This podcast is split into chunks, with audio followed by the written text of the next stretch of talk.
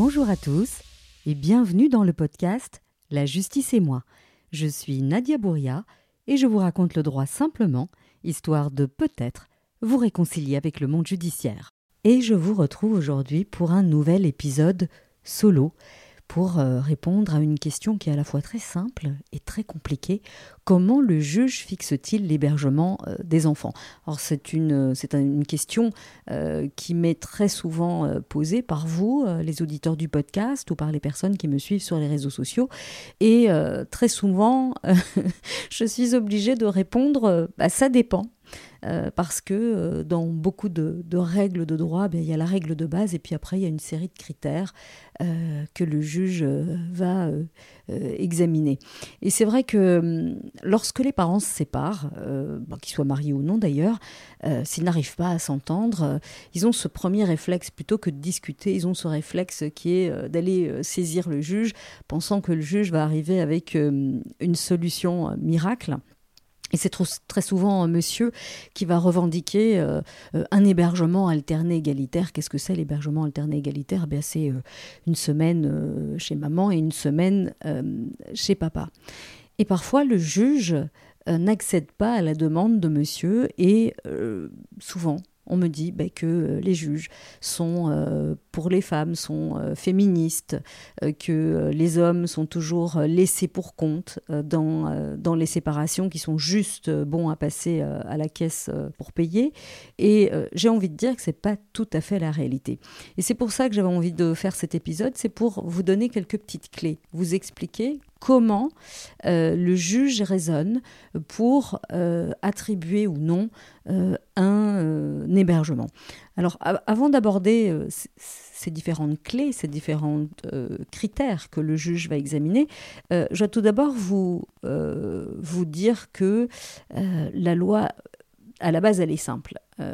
Qu'est-ce qu'elle nous dit, la loi? Elle dit que lorsque l'un des deux parents demande un hébergement euh, égalitaire, eh bien le juge va examiner euh, cette demande en priorité. Alors c'est pas parce qu'il l'examine que c'est forcément automatique.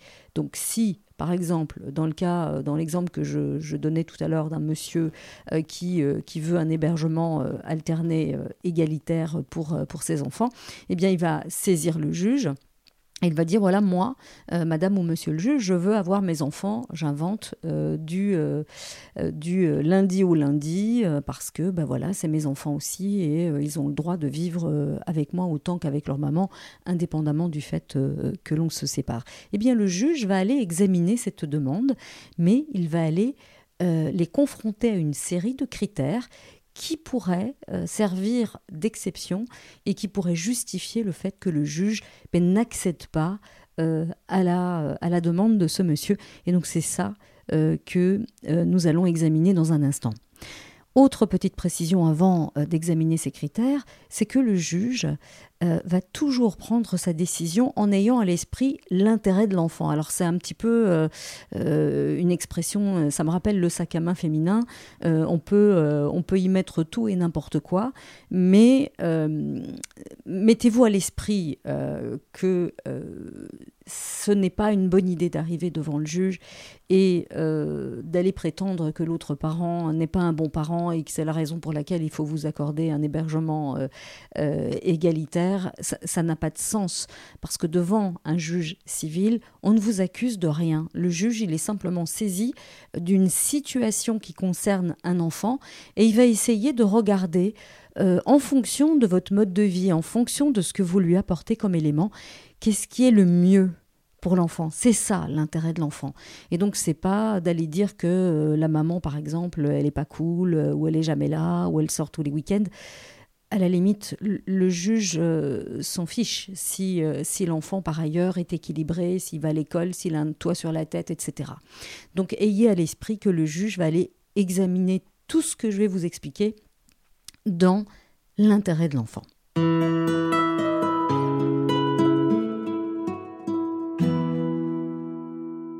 Alors, quels sont les critères que le juge va examiner? Alors, je vous préviens tout de suite, je ne vais pas euh, faire quelque chose d'exhaustif. Hein, Ce n'est pas une étude juridique, mais je vais vous présenter les éléments qui sont le plus souvent examinés par un juge avant de prendre une décision qui concerne l'hébergement de l'enfant. Alors le tout premier critère que le juge va aller examiner, c'est le critère de l'âge. Quel âge a cet enfant, quel âge ont les enfants euh, pour lesquels les parents euh, réclament euh, un hébergement strictement égalitaire ou pas égalitaire, etc. Alors, si vous êtes le parent d'un nourrisson, oubliez l'hébergement alterné égalitaire. ce n'est pas possible. Pourquoi? Parce que les juges estiment qu'en dessous de 3 ans, le bébé ou l'enfant ne peut pas être séparé trop longtemps euh, de la maman. Alors, ce ne sont pas les juges qui ont inventé cette règle, ils se basent euh, sur des études très sérieuses, euh, des études menées par des, des, pédopsychiatres, qui ont déterminé que si un bébé est séparé de ce qu'on appelle la figure d'attachement euh, de l'enfant, eh bien il peut développer des troubles de, l'attachement bah, qui vont être problématiques pour son euh, développement euh, psychologique ultérieur.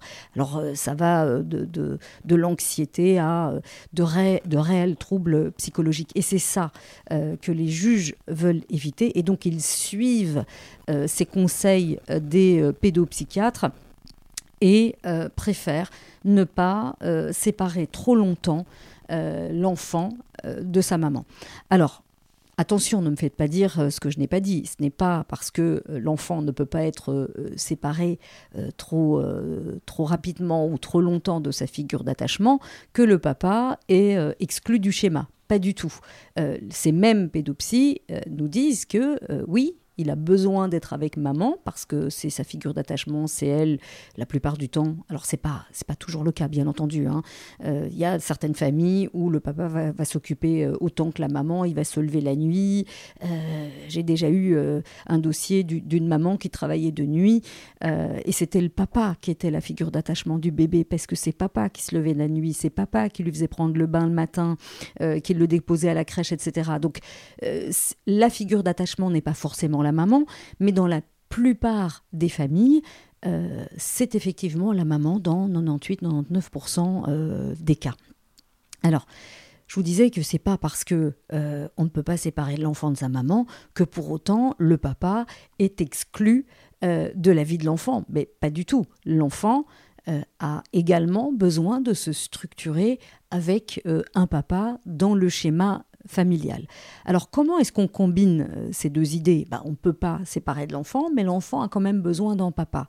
Eh bien, on va euh, procéder par euh, touche progressive, c'est-à-dire que le juge va se dire, bon ben, tant que l'enfant est très petit, que par exemple il est allaité, etc., eh bien, on va proposer un hébergement au papa euh, qui va être euh, d'un week-end sur deux, mais sans délogement, sans nuitée euh, chez le papa. Et donc, typiquement, le papa va venir chercher l'enfant le samedi matin, le ramener, donc s'en occuper la journée, et le ramener le soir, juste avant le coucher. Il, lui aura fait le bain, il lui aura fait prendre le bain, pardon.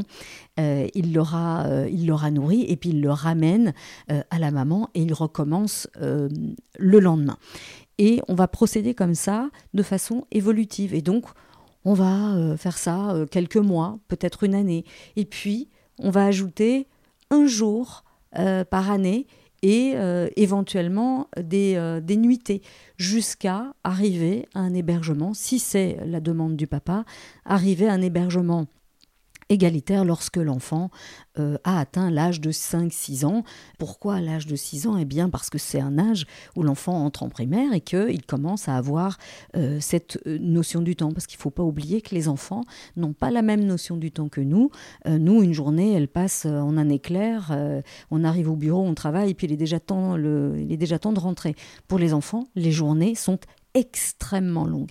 Et c'est parce qu'ils n'ont pas cette notion du temps. Et donc c'est pour ça aussi que euh, on va favoriser un hébergement euh, évolutif, euh, progressif, pour que l'enfant ne soit pas trop perturbé par euh, les séparations. Alors, ce qui est possible aussi euh, de demander au juge, bah, si vous avez toujours été dans, la vie de, votre enfant et que pour vous c'est absolument insupportable d'être euh, que avec lui qu'un week-end sur deux, eh bien, on peut proposer que l'enfant soit hébergé deux jours chez maman, puis trois jours chez papa, et puis retour trois jours chez maman, etc. Donc comme ça, les séparations ne sont pas trop longues et il voit ses parents autant de temps l'un euh, et l'autre, et ça euh, provoque moins de perturbations chez l'enfant. Mais attention, ce type d'hébergement, mais il est praticable que si les parents n'habitent pas trop loin l'un de l'autre, et ça nécessite quand même une bonne communication, parce que vous vous doutez bien qu'au niveau voilà organisation, c'est un petit peu c'est un petit peu compliqué si on ne s'entend pas et qu'on habite loin de l'autre. Alors ce qui m'amène au deuxième critère, l'éloignement géographique. Alors vous, vous doutez bien que si vous allez euh, habiter à 50, 100, 150 km de, euh, de là où votre ex-compagne réside, ben c'est un petit peu compliqué de mettre en place un hébergement alterné égalitaire. Et c'est logique. On ne va pas infliger à un enfant de très longs euh, trajets en voiture qui vont le, qui vont le fatiguer. Et, cette situation est d'autant plus euh, difficile que euh, l'enfant est en âge scolaire. Parce que, bah oui, quand ils entrent en primaire, eh bien, l'école est obligatoire et donc il faut euh, le déposer de préférence un petit peu avant que la cloche sonne. et donc, si papa est allé vivre, je donne un exemple, à Jean Blou et que maman reste vivre à Bruxelles, dans le nord de Bruxelles, et qu'il faut à monsieur une heure et demie pour arriver euh, à l'école, déposer l'enfant, repartir euh, à son travail, c'est extrêmement compliqué. Ça veut dire lever les enfants très tôt, euh, les soumettre à un stress qui est totalement inutile. Et dans ce cas de figure, eh bien, le juge pourrait se dire, mais monsieur, vous, vous habitez trop loin, c'est un petit peu compliqué. Alors c'est pas pour ça que euh, on ne va pas euh, accorder un hébergement un petit peu plus large. Si par exemple vous arrivez à convaincre votre employeur de vous donner congé tous les vendredis et donc de faire votre semaine sur quatre jours, et d'être euh, en congé tous les vendredis et éventuellement de commencer de pouvoir commencer un petit peu plus tard le lundi matin eh bien vous pouvez tous très bien revendiquer un, hébergement du jeudi soir à la sortie de l'école jusqu'au lundi matin retour à l'école ça vous permet d'avoir un petit peu plus qu'un week-end et d'avoir un temps de qualité avec l'enfant et de, et de partager euh, sa vie euh, avec lui. Ça voudra dire qu'il n'y aura que deux jours euh, un petit peu plus compliqués au niveau organisationnel pour l'emmener à l'école. Et ce raisonnement vaut également pour les, les, papas ou les mamans qui s'expatrient, qui partent vivre à l'étranger. Là, c'est carrément exclu, hein, puisque l'enfant, dans la pratique, ben, il ne peut pas aller dans deux écoles euh, dans deux pays différents. Et donc euh, là, on va euh, autoriser ou inviter les parents à user et abuser de la visioconférence, hein, les FaceTime, etc., les Zooms, pour que l'enfant garde quand même un contact avec le parent qui est à l'étranger et euh, il va peut-être aussi pouvoir obtenir un petit peu plus sur les congés scolaires pour un petit peu compenser le manque d'hébergement euh, en période scolaire. Euh, ça, ce sont des choses que l'on voit régulièrement dans les jugements qui sont prononcés par les tribunaux de la famille. Alors, un autre élément qui peut pousser un juge à dire alors là non monsieur ça va pas être possible c'est le lieu de vie ou euh, le type d'appartement ou de maison dans lequel euh, monsieur ou madame vit. Euh, c'est typiquement le cas au début de la séparation. Le couple est en crise très grave et l'un des deux en a assez et prend quelques vêtements et décide d'aller vivre chez ses parents dans son ancienne chambre ou décide d'aller euh, squatter euh, le canapé de son meilleur ami euh, ou d'aller chez la cousine Berthe pour un petit peu faire redescendre la pression, réfléchir et de se dire bah oui, tout compte fait, je suis beaucoup mieux sans, sans mon partenaire et donc je suis sûre, il faut qu'on se sépare. Et dans le même temps, ils viennent demander au tribunal un hébergement égalitaire. Mais ça marche pas, puisque vous êtes parti précipitamment, vous n'avez pas de lieu pour accueillir l'enfant, il n'a pas de chambre, il n'a pas de lit, il n'a pas d'endroit où faire ses devoirs euh, si, euh, s'il est en âge scolaire. Et donc, c'est toutes des choses qu'il faut avoir à l'esprit en amont avant de partir. Et donc, dans cette situation, eh bien, le juge va vous dire, écoutez, madame ou monsieur, Aujourd'hui, je ne peux pas vous accorder un hébergement aussi large que vous le souhaiteriez, mais en revanche, on peut faire comme avec les nourrissons. Euh, vous venez chercher les enfants, vous faites des activités avec eux en extérieur, vous pouvez les emmener euh, à l'endroit où vous vivez, c'est pas un problème. Mais en tout cas, pour les nuitées, c'est un petit peu compliqué et c'est certainement pas euh, praticable ou possible en semaine lorsque les enfants doivent par exemple faire leurs devoirs, aller faire des activités, etc. Et donc en attendant de trouver euh, un appartement ou une maison, eh bien, vous n'aurez pas l'hébergement euh, que euh, vous sollicitez ou dont vous rêvez, parce que ce n'est tout simplement pas praticable. Alors, à ce sujet-là, je voudrais faire une petite parenthèse. C'est vrai que j'ai rencontré beaucoup de, de, dossiers dans lesquels monsieur ou madame finit par trouver un logement tout à fait adéquat et l'autre parent reste arc-bouté sur une posture qui consiste à dire ah oui mais non je suis sûr qu'il ment euh, même si on lui dépose des photos même si on dépose euh, un bail on vient vous dire mais non c'est pas vrai euh, les enfants ne seront pas bien chez l'autre parent. Alors il y a une solution au lieu de s'énerver eh bien on peut demander au juge de faire simplement une enquête de police. Et donc un agent de police va venir vérifier chez vous que effectivement euh, vous avez un logement qui permet l'accueil euh, de votre euh, ou de vos enfants. Et une fois que le juge bah, est rassuré par, cette enquête, eh il n'y a aucune raison qu'il s'oppose à un hébergement en tout cas, au départ, il va le faire évoluer parce qu'on ne passe pas d'une situation où euh, on ne voit ses enfants que euh, quelques heures euh, le week-end, eh bien il va accepter un hébergement évolutif. Donc au début, ce sera une nuit avec papa. Et, si ça se passe bien, eh bien on pourra passer à deux nuits, par exemple, du vendredi soir après l'école et retour à l'école le lundi matin ou du vendredi soir au dimanche soir. Et progressivement ainsi demander un hébergement un petit peu plus large.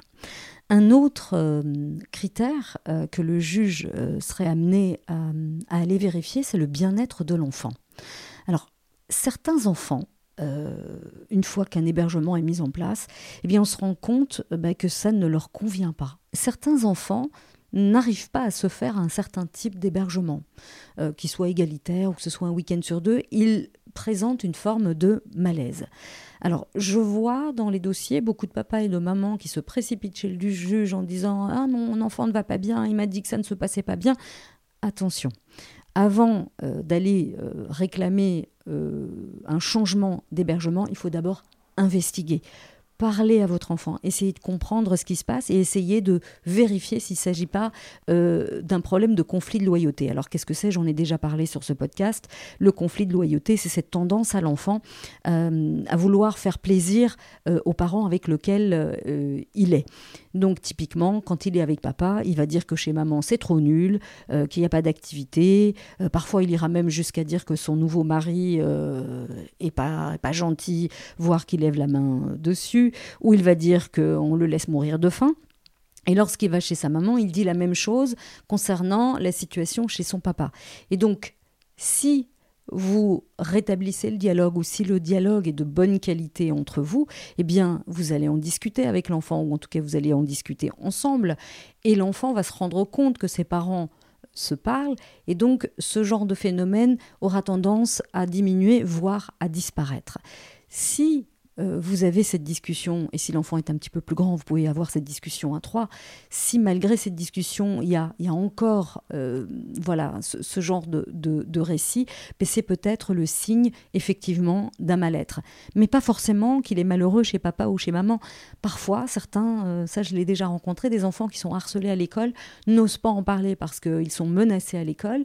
Et plutôt que de dire, voilà, à l'école, on n'est pas très gentil avec moi, on me harcèle, etc., ils vont dire par exemple, ben, je veux plus aller chez papa, c'est pas cool, je préfère aller chez maman. Et en fait, c'est pas qu'il n'aime plus papa et que chez papa ça se passe pas bien, mais c'est juste que ben euh, maman, elle travaille euh, à mi-temps et maman, elle a le temps, elle est disponible affectivement pour s'occuper de l'enfant qui est harcelé à l'école et qui a besoin d'un peu plus d'attention. Et comme il est, il est jeune, euh, il n'est pas mature affectivement, il n'est pas capable de l'exprimer de cette façon. Et donc ça vaut la peine quand on a un enfant qui dit je veux pas aller chez papa, mais plutôt que de se braquer et de se dire il se passe un truc chez papa, c'est peut-être en discuter avec le papa et de lui dire allons voir euh, un spécialiste, un pédopsie, et essayer de comprendre ce qui se passe dans la vie de l'enfant pour peut-être euh, trouver une solution, euh, changer l'hébergement ou en tout cas l'adapter pour que l'enfant se sente beaucoup mieux qu'il ne l'était au moment où il a commencé à évoquer toutes ces, toutes ces difficultés. Alors, si d'aventure l'autre parent n'est pas du tout dans cette posture qui consiste à discuter avec vous, qui consiste à essayer de trouver euh, des solutions, eh bien de nouveau, ça sert à rien de s'écharper.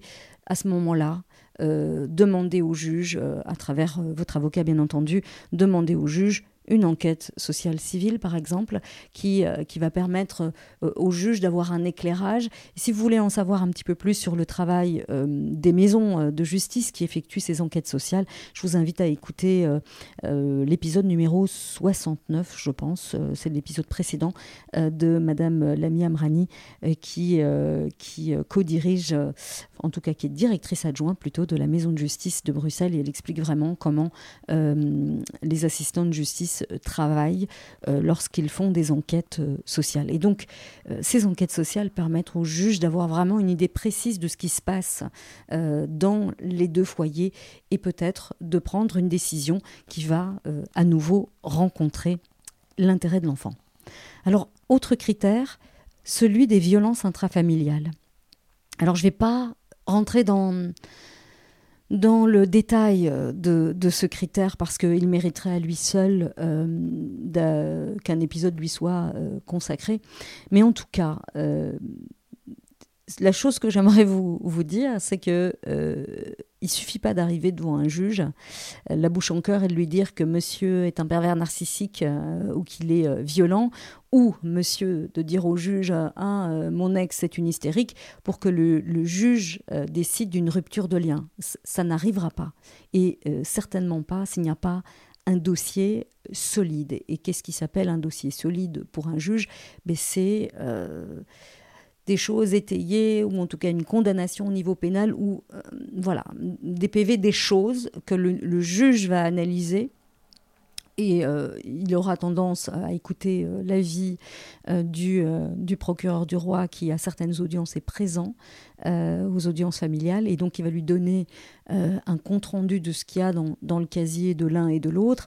Et il va donner euh, comme ça une orientation, euh, dire, bah, euh, vu le dossier, vu les plaintes, vu le passé judiciaire de monsieur, effectivement, un hébergement alterné égalitaire n'est pas la solution pour l'instant. Ou dire, voilà, madame se plaint, mais dans le dossier, il n'y a rien de vraiment étayé. Ce qu'on voit dans le dossier, c'est effectivement qu'ils ne s'entendaient pas et que régulièrement la police était appelée à la maison et qu'une fois que la police est intervenue, eh bien le calme revient. Et donc il y a pas de signe réel de grosses difficultés. Voilà un petit peu comment, comment ça fonctionne.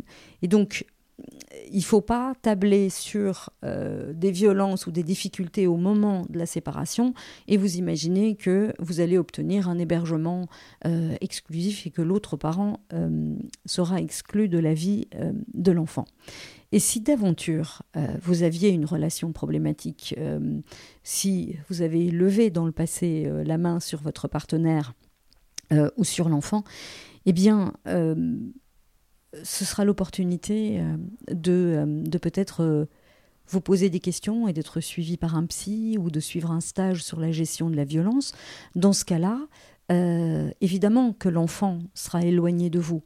Mais de nouveau, comme je l'ai dit au début de ce podcast, il ne s'agit pas de couper les liens entre l'enfant et le parent défaillant, on va dire, le parent violent, parce que dans la tête des juges et euh, cela ressort de toutes les études euh, qui ont été faites par les, les pédopsychologues et les pédopsychiatres, eh bien, vaut mieux avoir un papa pas terrible plutôt que pas de papa du tout.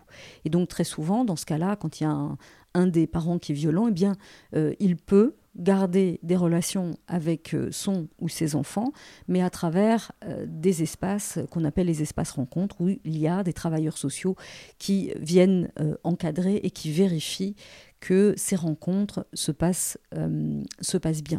Et donc si vous faites ce travail de prise de conscience, si vous consultez un psy, si vous faites des, des stages de gestion de la violence, etc., si vous vous prenez en main, que vous prenez conscience, eh bien, bien entendu que la situation, elle va évoluer. Vous allez déposer tous ces éléments euh, au tribunal de la famille et vous pourrez demander au juge, eh bien, euh, plusieurs semaines de sortir avec l'enfant euh, au sein de l'espace rencontre. Et puis, quelques semaines plus tard, quelques mois plus tard, vous pourrez ben, le ramener chez vous.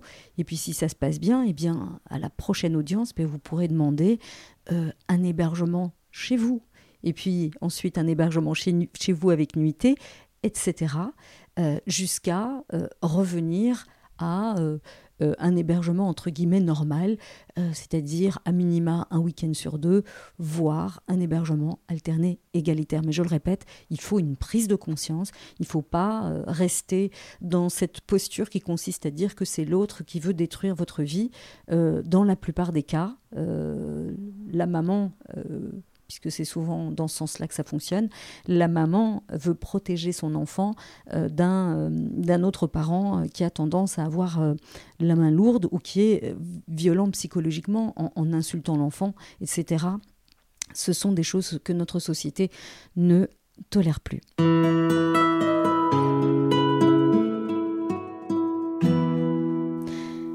je voulais vous dire une dernière chose avant de vous quitter. Alors je vous parle chaque fois de, du fait qu'il faut demander au juge. Alors à ce sujet-là, je voudrais attirer votre attention sur euh, quelque chose de très important euh, en droit belge, qui est ce qu'on appelle le principe dispositif. Qu'est-ce que c'est? Euh, C'est une règle qui dit que le juge fait pas ce qu'il veut. Il décide pas, il sort pas une solution de son chapeau. Ça veut dire que dans une situation où Madame dit, moi, j'estime que Monsieur euh, ça va pas, chez lui c'est trop petit, euh, il habite trop loin, ça, ne fonctionnera pas. Je, souhaite que ce soit un hébergement du euh, vendredi sortie de l'école au dimanche soir. Et monsieur, lui, s'arc-boute sur sa posture en disant Moi, je veux garder un lien avec mon enfant, je veux que ce soit une semaine sur deux. Eh bien, si le juge va examiner une série de critères et qu'effectivement euh, il y a euh, le critère de l'éloignement ou que l'enfant est trop petit, etc., eh bien, le, juge n'aura pas d'autre alternative. Il a la demande A de madame et la demande B de monsieur. Et donc, euh, lorsqu'elle va examiner la demande de monsieur et qu'elle se rend compte effectivement que monsieur habite très loin, que monsieur n'a pas de voiture, que monsieur, son travail est encore plus loin, eh bien, elle va accepter la demande de madame. Alors que si monsieur euh, fait une première demande qui est de dire euh, je, veux un hébergement alterné égalitaire, mais si vous n'êtes pas d'accord avec l'hébergement alterné égalitaire, mais moi je demande un hébergement euh, élargi, par exemple du jeudi soir au lundi matin retour à l'école, eh bien là, le juge, elle sera peut-être tentée d'accepter cette deuxième possibilité, puisque euh, voilà, elle, permet au papa d'avoir, euh, en tout cas à l'enfant d'avoir euh, une chouette relation avec son papa, tout en limitant les inconvénients d'un logement qui est, qui est éloigné, voilà, d'une situation familiale qui n'est pas optimale. J'espère que mes explications sont claires, parce que j'ai l'impression de, de m'emballer un petit peu en vous expliquant ce qu'est le principe dispositif. Mais en tout cas, retenez que le juge ne peut pas inventer une situation, il n'a le choix que entre les propositions que vous lui avez faites dans, euh, dans vos conclusions ou dans, euh, dans votre requête ou votre citation. Donc, euh, ayez ça à l'esprit et ne vous dites pas, si vous n'avez voilà, proposé qu'une seule solution, ne vous dites pas que c'est contre vous, c'est que juste que le juge, il n'avait pas d'autre solution que d'accepter la demande de madame, puisque elle semble correspondre au mieux à l'intérêt de l'enfant. Voilà, vous savez tout, j'ai fait, euh, j'ai brossé euh, assez large, j'ai essayé de vous donner des, exemples pour que vous puissiez euh, comprendre comment les juges abordent la question de l'hébergement. N'hésitez pas à partager cet épisode s'il vous a plu, n'hésitez pas à le noter non plus et surtout abonnez-vous via votre plateforme d'écoute préférée et je vous dis à la semaine prochaine.